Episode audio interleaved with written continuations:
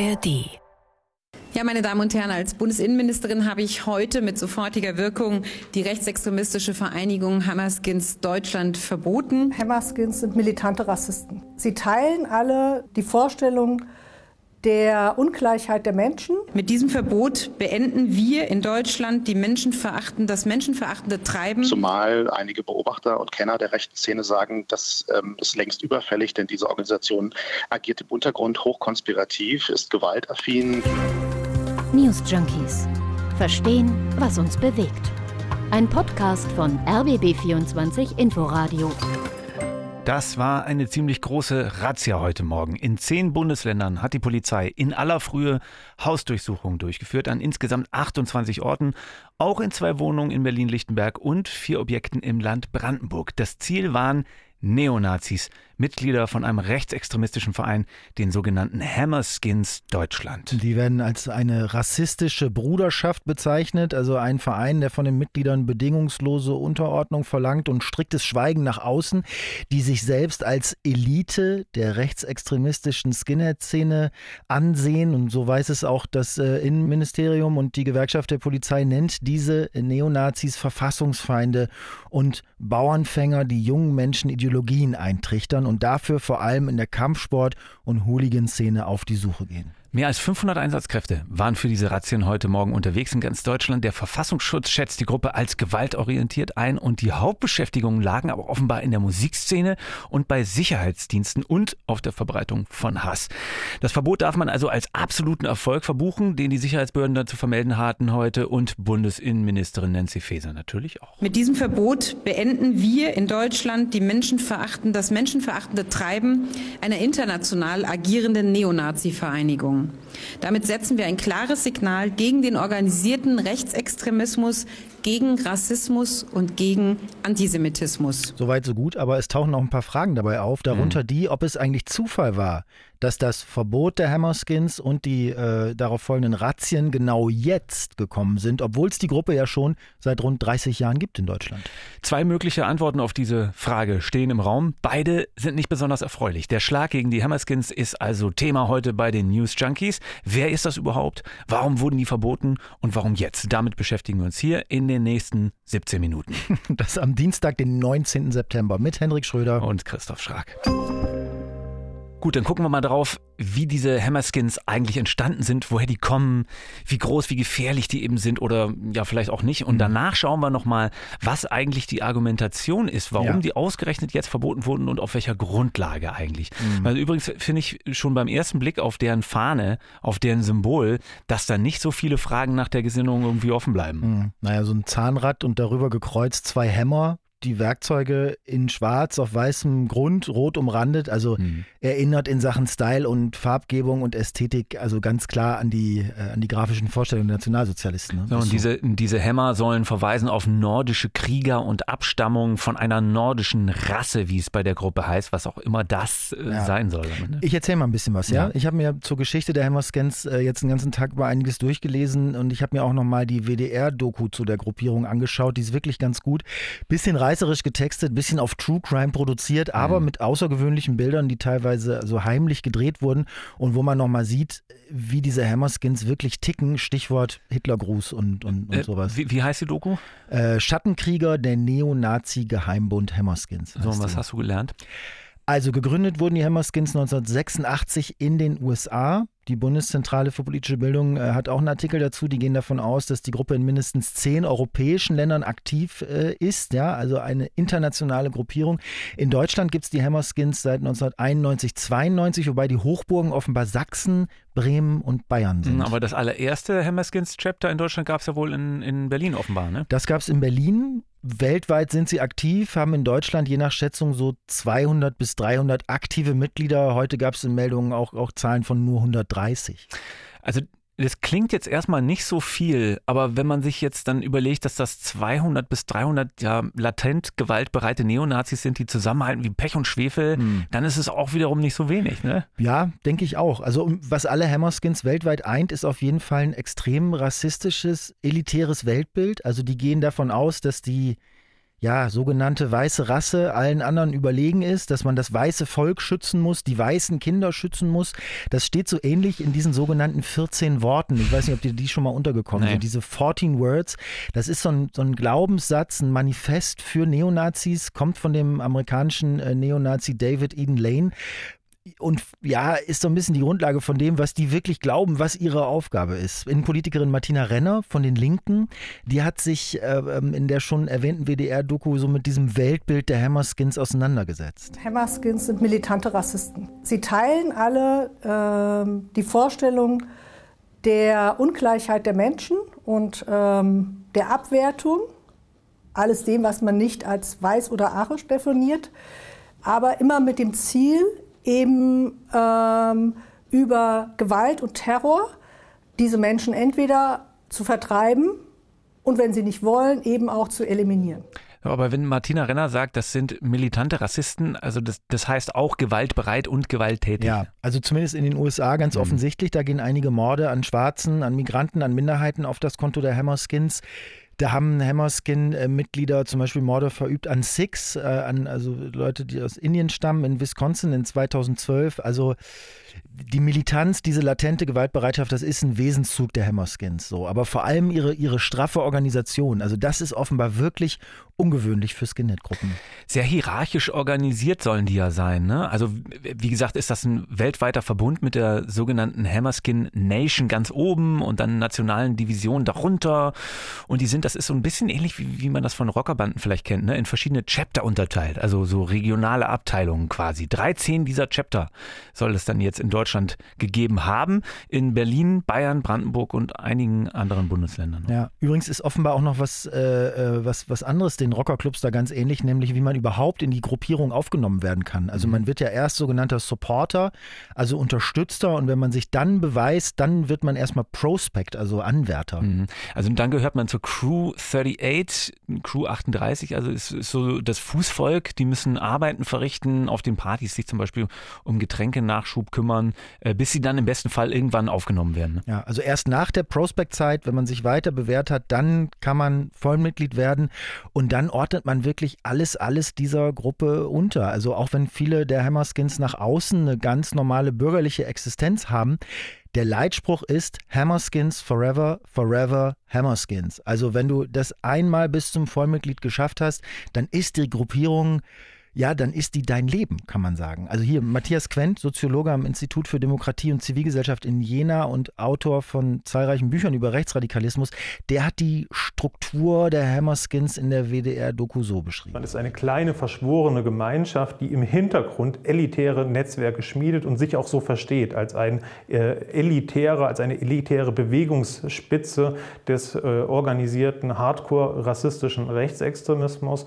Das ist öffentlich kaum bekannt, es taucht in der Praxis von Sicherheitsbehörden sehr selten unter diesen Begrifflichkeiten auf. Trotzdem sehen wir an verschiedenen Punkten des organisierten Neonazismus, dass Kontakte und Netzwerke zu diesen Hammerskins immer wieder sichtbar werden, allerdings ohne dass sie mit dem Label Hammerskins in Erscheinung treten. Hm. Also man kann wirklich sagen, das Besondere bei den Hammerskins ist im Vergleich zu vielen anderen rechten und Neonazi-Gruppierungen, dass sie extrem konspirativ agieren, dass da wirklich so eine eigene Welt aufgebaut wurde, ein eigener Zirkel, in dem man sich offenbar ziemlich gut aufeinander verlassen kann und aus dem auch nicht so schnell irgendwas nach außen dringt. Und das verbunden noch mit so einem total strengen Verhaltenskodex, also Konsum von Drogen zum Beispiel ist verboten. Mhm. Bei den Hammerskins mit Medien und Polizei wird überhaupt gar nicht gesprochen, mhm. nie. Und außerdem verpflichtet man sich so zur ja, bedingungslosen Unterstützung und dazu die Verbindungen also auszubauen ne, in, in, in seinem Wirkungsradius also das jeweils. Bundeskriminalamt nennt die Hammerskins ja eine rassistische Bruderschaft und der Verfassungsschutz sagt, dass die Gruppe einem elitären und konspirativen Zirkel ähneln würde. Also mhm. Also da hat man jetzt einen ungefähren Eindruck, was das für eine Gruppierung ist oder vielleicht muss man sagen, war. Aber jetzt mal ganz banal gefragt, was, was mhm. machen die jetzt eigentlich konkret den ganzen Tag? Also konspirative Treffen und internationale Strukturen, äh, schön gut, aber was heißt das jetzt day to day? Naja, also die organisieren wohl vor allem Neonazi-Konzerte und so rechte Kampfsportveranstaltungen und betreiben Plattenlabels, ähm, wo auch Merchandise verkauft wird und so, ne? Also T-Shirts, Aufnäher, Magazine, was weiß ich so.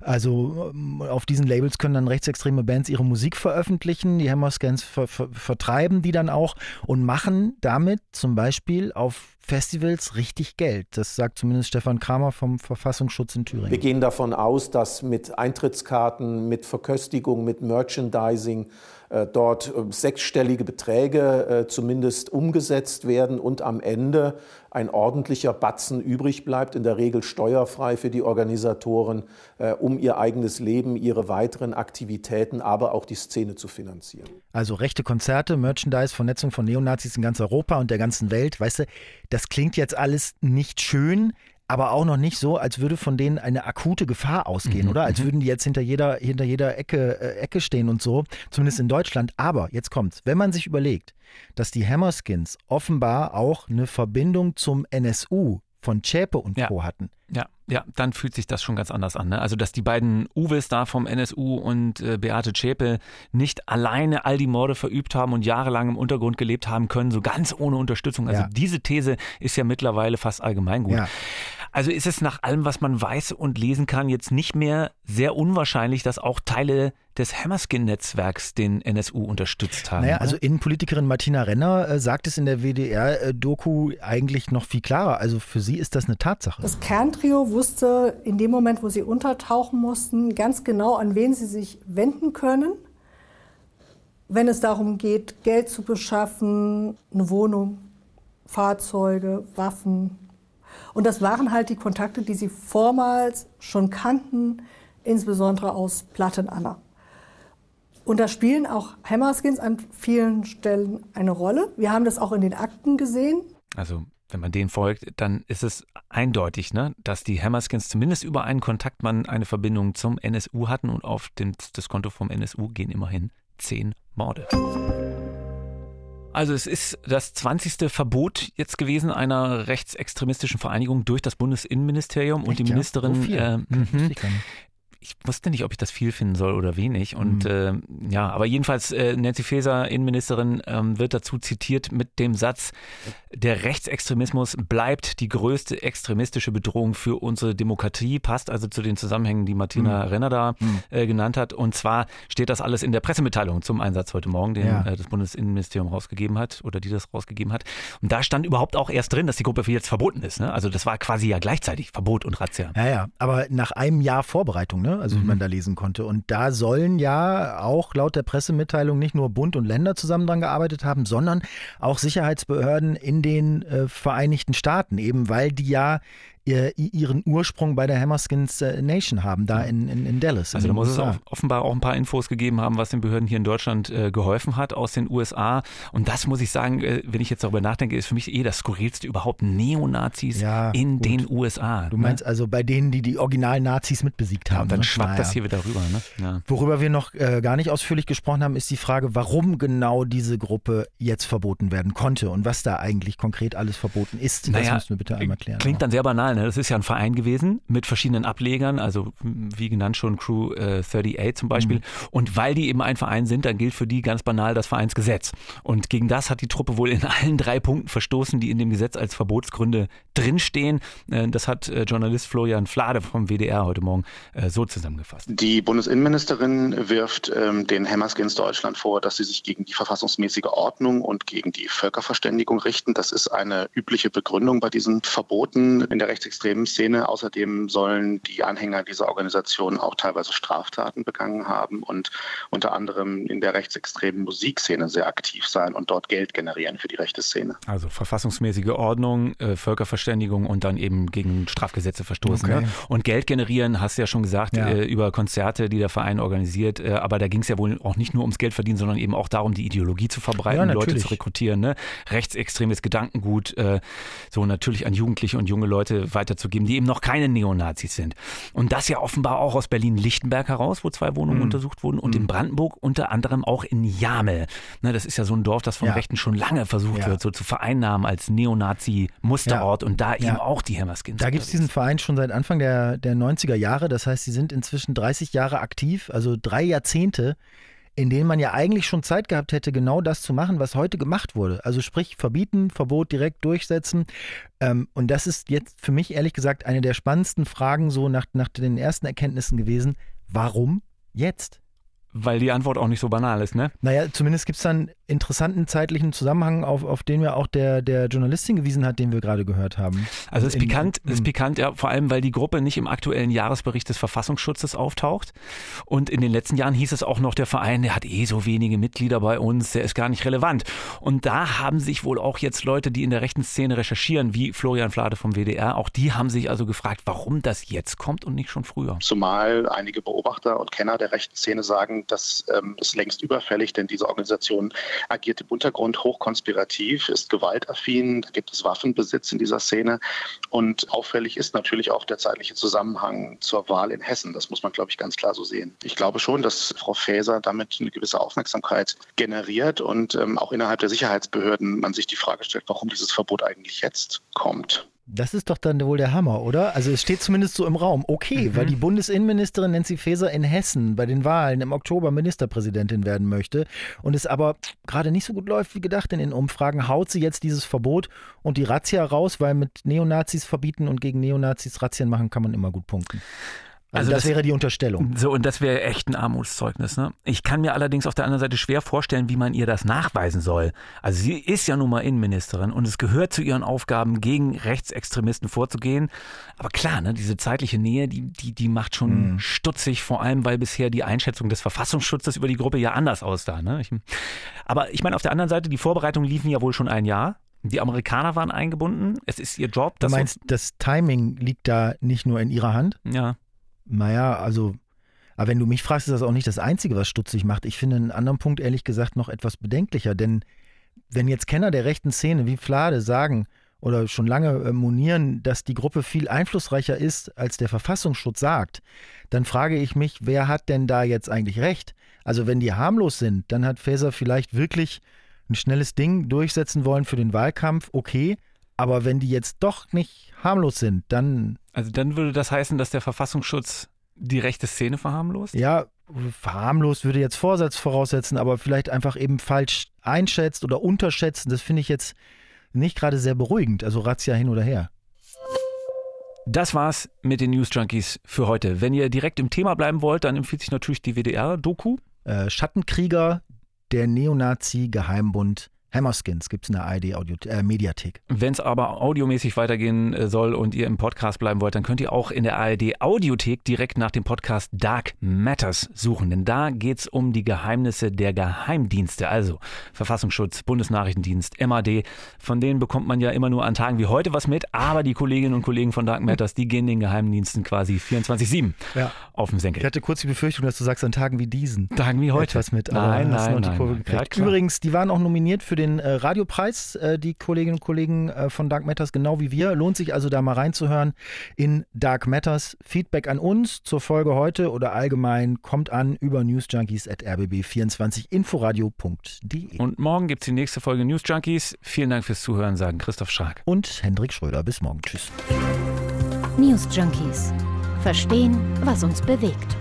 Ein Podcast von RBB24 Inforadio. Wir lieben das Warum.